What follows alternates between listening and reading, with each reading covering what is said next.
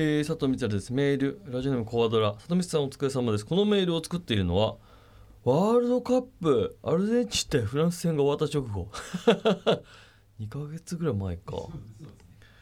普段サッカー見ないのにとにかくサッカーに打て私でも手に汗握る激戦の連続でした。えー、伏町ゼルビアの社長でもありさまざまな肩書きを持つ藤田進社長のアベマで、えー、ワールドカップ全試合放映はとてつもない英断だったのだろうと感じています。え、里見さんとしてはどういったものだったでしょうか？差し支えなければ感想をお聞かせください。あワールドカップがってことかな？あの藤田さんは僕が応援している FC 町田ゼルビアのまあオーナー兼 CEO 兼社長みたいな感じだったかな？まああの今期から社長になりまして結構このチーム自体のこう運営にがっつり関わってくださるということになって。でつい先日この2023年 FC 町田ゼルビア新体制発表会っていうのがあって、まあ、僕はあの MC で呼んでいただいて行ってきたんですけどでそこにもちろん藤田さんの社長のコメントもありで新加入選手の発表があったりでどういう意図でこの新加入選手を取ったのかみたいなことをあのフットボールダイレクターっていう原さんが説明してくれたりとかでいろいろあったんですけどでその時にあの藤田さんも初めてだと思うんだよなお会いしたのが。もうどっかでもしかしたらお会いしたことあるかも分かんないけどあのお会いしてまあちらっとだけご挨拶はさせてもらいましたけどもまあ結構藤田さんがこう今年やっていくぞっていうなんか勢いがすごくてあのもう明確にビジョンとして J1 に行ってまあなんなんそこからがスタートでしょっていう感じの空気をもうバッチ作ってていや素晴らしいなと思いましたね。で新加入選手が今季19人なんですよ。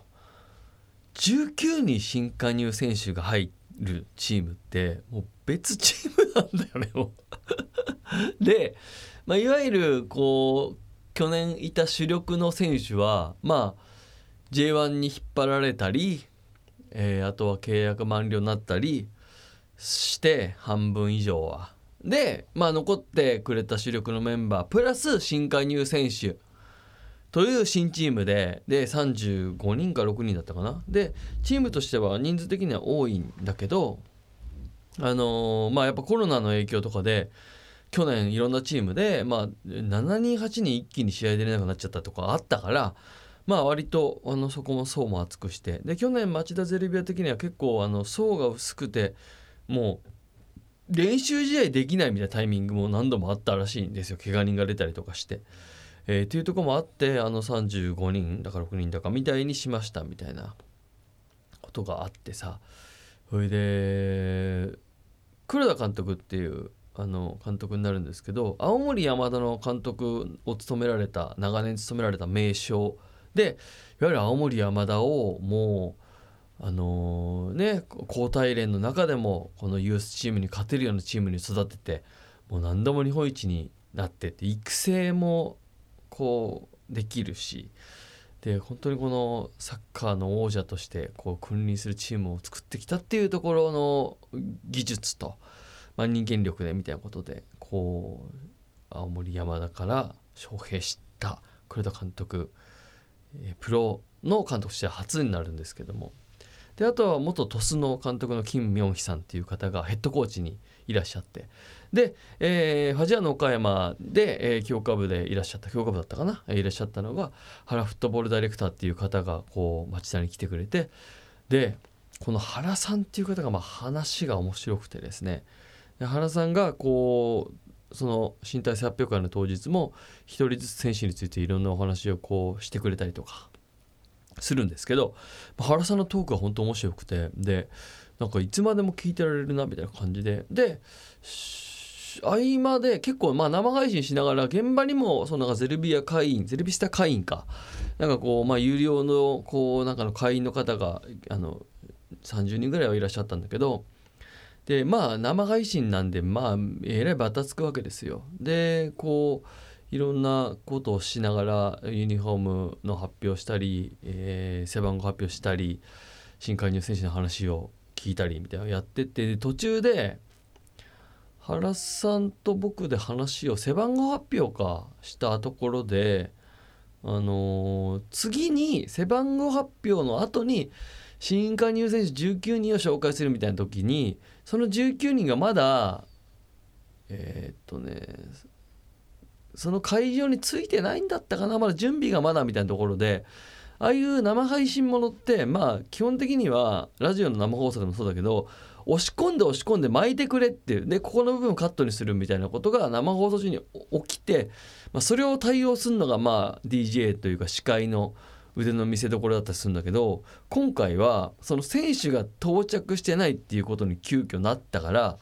原さんと僕のトークで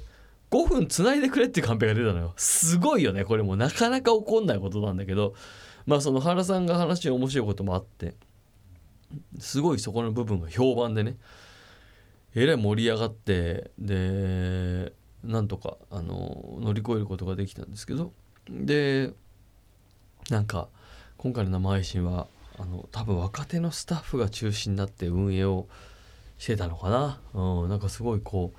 新チームの新しい風みたいなのを感じましたね。ここからもうだから多分スタッフさんというか社員の人も新しくいっぱい入ったのかなあれは。うん。あとはインターン生も結構いたみたいだけどなんかこうすごい、まあ、FC 町田テレビアっていうのはこう町田のいわゆるこの地元の人が社員になってって会社を起こしてどんどん規模を大きくしてって J2 まで上がってきてっていう感じだったんだけどやっぱこのサイバーエージェントっていうもう超ね一流企業が、えー経営にこう入ってくれるようになってでまあサイバーの社員の人が出向で来てくれてでどんどん変わってってで今そのまあまさに過渡期というかこう一つの会社として、うん、なんかこうサイバーエージェントグループの一個の会社なんだなって感じが改めてしたな。一つ大きく安心したのはこのだから僕の位置ですよね、うん、いわゆるこのチームと密にこう関わる司会やったりイベントで MC やったりゼル作ってアベマの番組出たりとかしているいわゆるゼルビアのタレントといえば僕かまあ谷原章介さんだと思うんですけど、まあ、谷原さんはもちろん、あのーお忙しかったりとか、まあ、そう気軽に呼べる人ではないからあと僕になるわけですよね。うん、ここの補強がなくてよかったなと思いますよね。僕と谷原さんの2枚でやってるから。いやここになんかイケイケの YouTuber みたいなのが来たらもうね僕は契約満了になる別に契約してるわけじゃないけどなんていうかあのそこはなんかちょっとだけ安心しましたよね。なんかそのタレントの補強もね、うん、いやまだここっからゼルツクの収録がこれからだから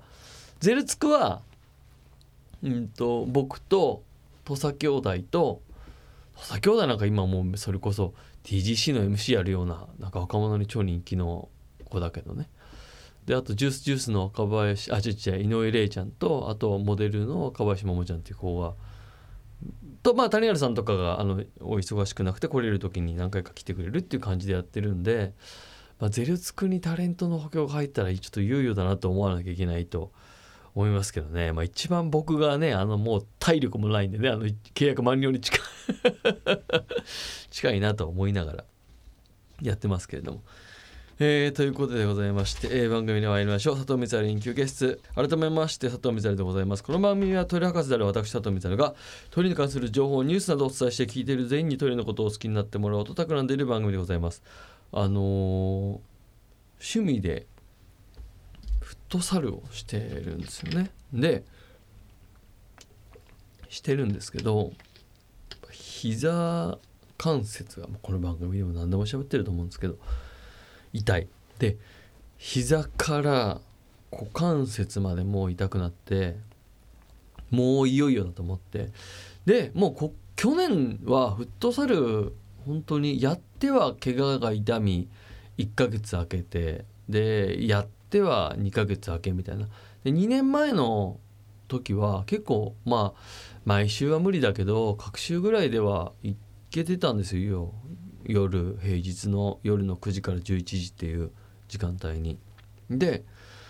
これはもうこんな気分転換に膝が痛くてボール蹴れないは悲しすぎるからちょっといよいよ手を打とうということで。でまあもうそれでもいろいろ J リーガーの友達にも聞いたし地元の人にも聞いた。もういろんなみんなが紹介してくれるところ全部行きました。で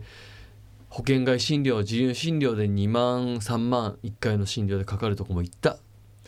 でサポーターだけでも、えー、片側6万円分ぐらい買ったのかな。あのいいやつを買って。で確かにそれつけてると痛みないんだけどあのとかね、まあ、お金かけていろいろやりましたけどもこの度ですねあこれはちょっといいかもっていうところに出会ってでそれが関節専門のクリニックっていうのを紹介してもらったんですよ。これいわゆる僕みたいに謎にこう、まあ、謎にっていうか、原因ははっきりしてるんだけど、えー、スポーツをまあプロでやってる人もそうだけどスポーツ運動を気分転換にやってるぐらいの人でもやっぱり膝が痛んできてしまってまあなんかこう対処のしようがなくて悩んでるみたいな人が行けるような関節専門医えー、関節クリニックっていう四谷にあるとこに紹介していただいてでそこに行き始めたんですよ。したらあのー、3ヶ月で治しましょうみたいなことを先生が言ってくれてでこの触ってる感じだと3ヶ月でうちだっていけると思いますっつってじゃあなんとかやりたいですと。で佐藤さんみたいにこうねそういうフットサルをやりたいけど気分転換で悩んでるみたいな人が結構いてまあ本当にそういう人たちもいるのでぜひ佐藤さんにもこうやってほしいと。運動で気分転換してほしいですと。で膝の悩みがなくなるようにしてほしいです。なんつって。でじゃあその様子ってドキュメントで YouTube で追っていいですかっつったらでこれもし治んなかったら治んなかったのあのオチになっちゃうけど大丈夫ですかって言って。したらまあいいいいでしょう。じゃあ治るまでやりましょうみたいな。でも3月で行けるはずですって言うからじゃあ行きますよっつって1回目その話をした後に2回目からずっと動画を回してん。でその診療っていうのがこうあそうそうまず MRI を久々に撮ったんだ。MRI を23年ぶりに撮ってでその時にはもともと僕サッカーをやってる時に前十字の靭帯、えーあ腹側部の靭帯だったかな、まあ、靭帯と半月板が損傷してて、まあ、それは軽度の損傷なんだけど、えー、で膝をかばっていくうちにあその左膝とか股関節にいってるっていう診断だった。2年前23年前だったかな。で今回改めてもう一回取ってくださいっつって最新の MRI を。取って持ってったらまず人体はあのこれ別に本当に気分転換でスポーツやる分には全く問題ない人体をしてると。で半月板は確かに損傷してる。でただ今の佐藤さんが傷んでるとこっていうのはこの画足って言われるところでが診断はこれはもう画足炎っていう診断になりますと。だから半月板とか人体に比べたら全然超楽勝です。画足炎全然なんとでもなりますっつって。で画足炎が起こってるところで筋肉が全部つながってるんで、えー、股関節痛み、えー、ここから来てますみたいなことを MRI から診断してもらってで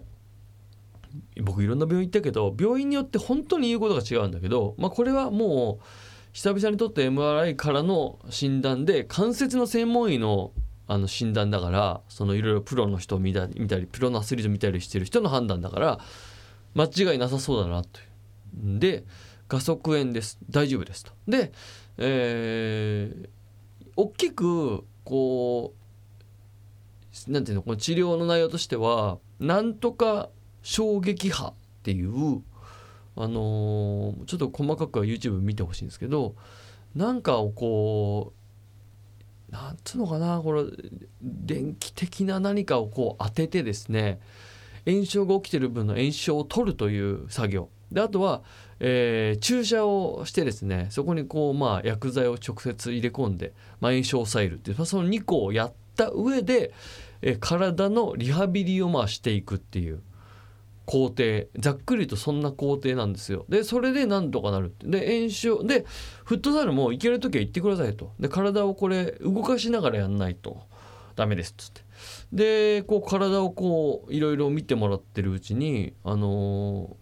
ー、あ筋肉は割とちゃんとついてていいですねみたいな。で低酸素のジムに僕もなんかあの不定期だけど行ってるからここ2年ぐらい。であ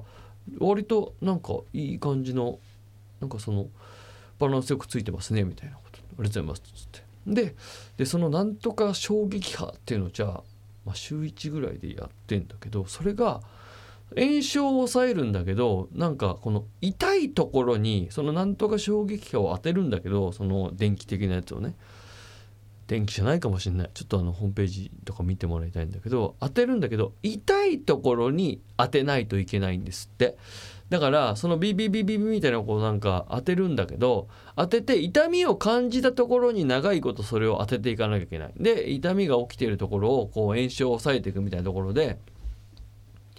すごい痛いの。それを当ててる時間が。で痛みがあるところに当てなきゃいけないから。で骨とかの近くもやるし痛いで痛い痛い痛い痛い痛い。痛い痛い痛い痛いっつって。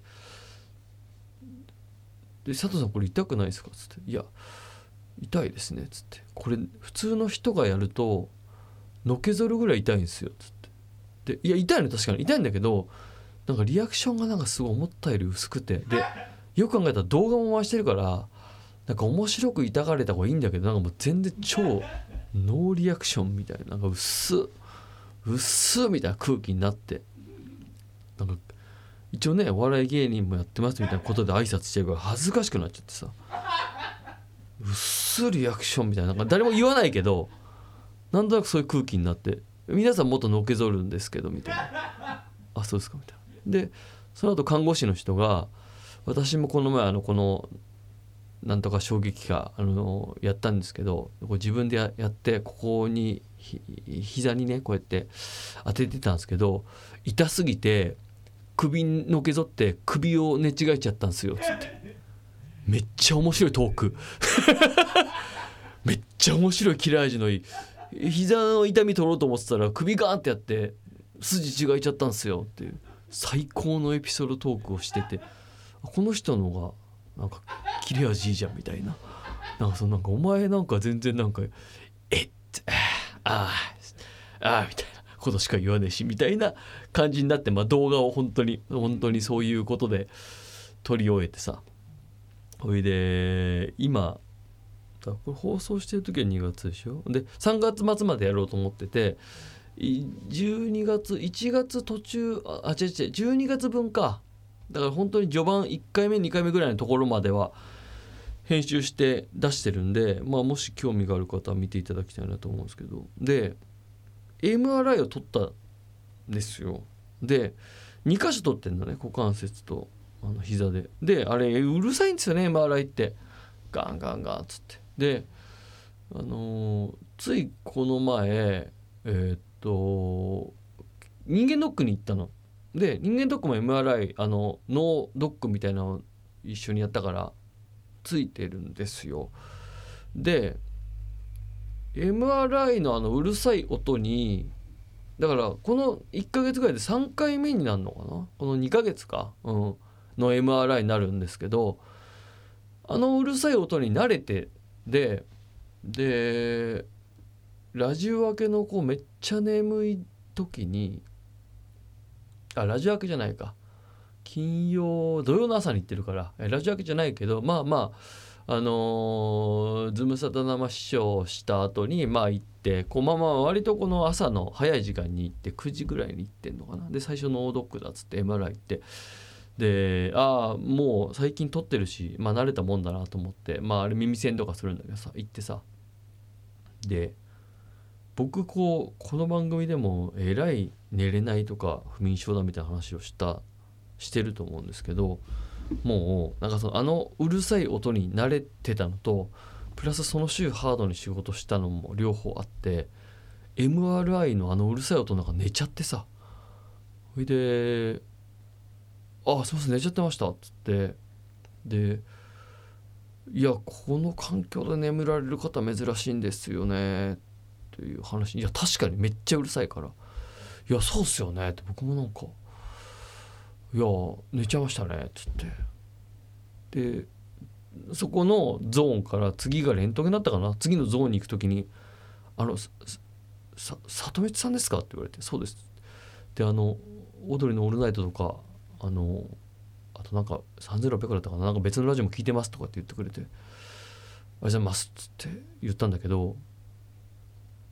あれこいつ不眠症じゃなかったっけ？みたいな。こいつめっちゃ寝るやつなんじゃない？みたいな空気に。いやなってはないけど。なってないけどよく考えたらそう思っただろうなって。でも言い訳するのも変じゃん。MRI 最近2回取ってなんか慣れてたしハードに仕事した後だから寝れたのかな？とかさなんかその知らないけどなんかそのここんな間で喋んないじゃん。声かけてもらって「あざすあざすあざラジオ聞いてます」とか言ってくれてさすごい若い男の子だったけど「あざす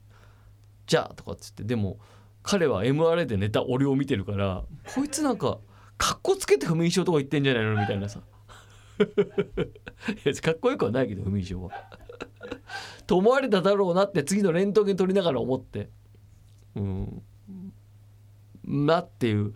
で彼がいたらたそういう状況だったんだよっていうのを今言おうと思ったんだけど多分ここのラジオまだ聞いてないだろうから届かないだろうね。うん、ということでございました。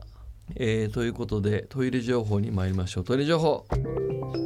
トイレ情報アメリカ・ラスベガスで開催されたテクノロジー見本市 CES セスでアメリカ企業コーラーが1万ドル日本円にして約132万円のハイテクトイレを披露しました。ロイターからの引用です。Amazon.com の音声アシスタント機能アレクサを搭載しムード照明や自動洗浄機能などを備えているとのこと。このトイレは Amazon の音声アシスタント機能アレクサを搭載し音楽ニュース天気予報を再生することができます。乾燥機能や UV ライトで殺菌する自動洗浄機能もあるようですがお値段が高そうなのでどのぐらい広まっていくのかは価格次第なのかもしれませんね。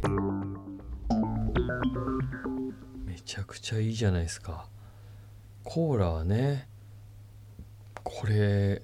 でもさこういういわゆるもうあのこういうインターネットとか、えー、そのテクノロジーみたいなものと共存していくしか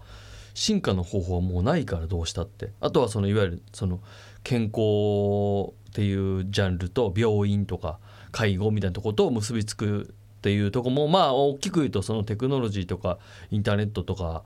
えー、とこの共存みたいなことになると思うんだけどあのこうするしかないむしろねよなーっていう感じだよな。めちゃくちゃ面白いけどねこういうのが広まっていくと。でももともとね多分ウォシュレット温水洗浄便座だってこんなことだったんでしょうけど当時の印象からすると。お尻洗うのにノズルが出てお湯が出るなんていう機能はやっぱその昭和時代からすると何それって感じだったと思うんだよね。でもこれがだから100万円でしょ？うん。まあもうちょっと流通して日本のメーカーが作ったら安くなってってみたいな、まあ、まあ今のあの TOTO のネオレストの、えー、NH とか結構高い高級なやつがまあ60万70万するんでなくはないでしょうね。そっからこう手の届く範囲にいろんなメーカーが作っていくっていうとこあるかもしれないですね、えー、続けていきましょう。トイレ情報。トイレ情報。知人がトイレに行った隙にカバンから家の鍵を盗みその女性の高級腕時計など4500万円相当を盗んだ疑いで31歳の女が逮捕されました。TBS ニュースディグからの引用です。警視庁によるとこの女は被害者女性と外食をしてトイレに行った際女性のカバンから自宅の鍵を盗みそのまま仲間に渡して犯行に及んだそうです。女性は家に着いて鍵がないことに気づき警備会社経由で鍵を開けてもらうと部屋が荒らされていたということ。女は容疑を否認していたそうです。トイレに立つ時に貴重品全てを持っていくのかどうかは状況によりますけどこういう事件があるとさらに慎重になっちゃいますね。怖いね。うん。なんかでもスマホとかまああれだけど財布をさなんていうのこの例えばちょっとしたタイミングでさ持っていくかどうかっていうのが線引き難しい時あるよね。なんかいや別にあなたを疑ってるわけじゃないんですけどなんか一応何かあったら嫌なんで持ってきますっていうことではあるんだけど持っていく様子をあの見せることになるわけじゃない。で向こうからしたらいや別に取んねえよってことなのかもしれないけど何かあった時のために一応持ってったりする。でも置いてったら置いてったで何かなっていうのもあるしでも逆もあったりね、うん、信用しすぎてるよって様子を見せるっていうのもなんか良かったりするのかも。なんていうの？その逆にね。でいやいや持ってった方がいいよみたいなことになったりというか。家族だったらもちろん別だけどなんかこの辺の財布鍵とかスマホを、えー、目の前で例えば他に誰も来ないようなとこだったらまあね、えー、特に気まずいなん気まずいっていうかなんだろうね。うん。いや取りませんよって。うん。いやそうですよねってなんかこうどどっかで思ったりしながら行くことになるのが不思議だよな。えー、トイレ情報。トイレ情報。透明トイレとして知られる渋谷区の公衆トイレで使用時に個室に貼られたガラスが不透明になる仕組みが機能せず内部が丸見えになっていたことが分かりネットを中心に騒動になりました。ウィズニュースからの引用です。渋谷区は東京都渋谷区立代々木深町小公園と春の小川コミュニティパークの公衆トイレについて不具合が起きたと発表しました。個室の壁がガラス張りになったデザインで使用時にはガラスが不透明になる透明トイレとして知られますがこの時は不透明になる技術が作動せず透明のまま周りから丸見えになっていたとのことです。こうやって思うとデザインが素敵なトイレももしかしたら考え物？ということになっちゃうのでしょうか？でも画期的なんですけどね。まあでもこれはねあのー、こういうチャレンジをすると必ず何か問題は起こりますから、うん、まあねなんかいろいろやんなく方がよかったんじゃないかみたいな声を上げる人ももちろんいるとは思うんですけどもまあこれはあの一個のチャレンジ。でもちろんこういう問題が起こることあると思いますけどもそれでもいろんなデザイン性のあるトイレを作っていくっていうそれでこう街を明るくしてこのトイレっていう文化をこう渋谷区がこうしっかりなんていうのかなこう観光資源として生きつつ町の資源にしていくっていう明るいトイレを作っていくっていう町づくりを僕は応援したいなと思っております。ということでトイレ情報でした、えー、メールお待ちしてます。トイレットアットマーク JORF.CO.JP トイレットアットマーク JORF.CO.JP まですまた来週も聞いてくださいさよなら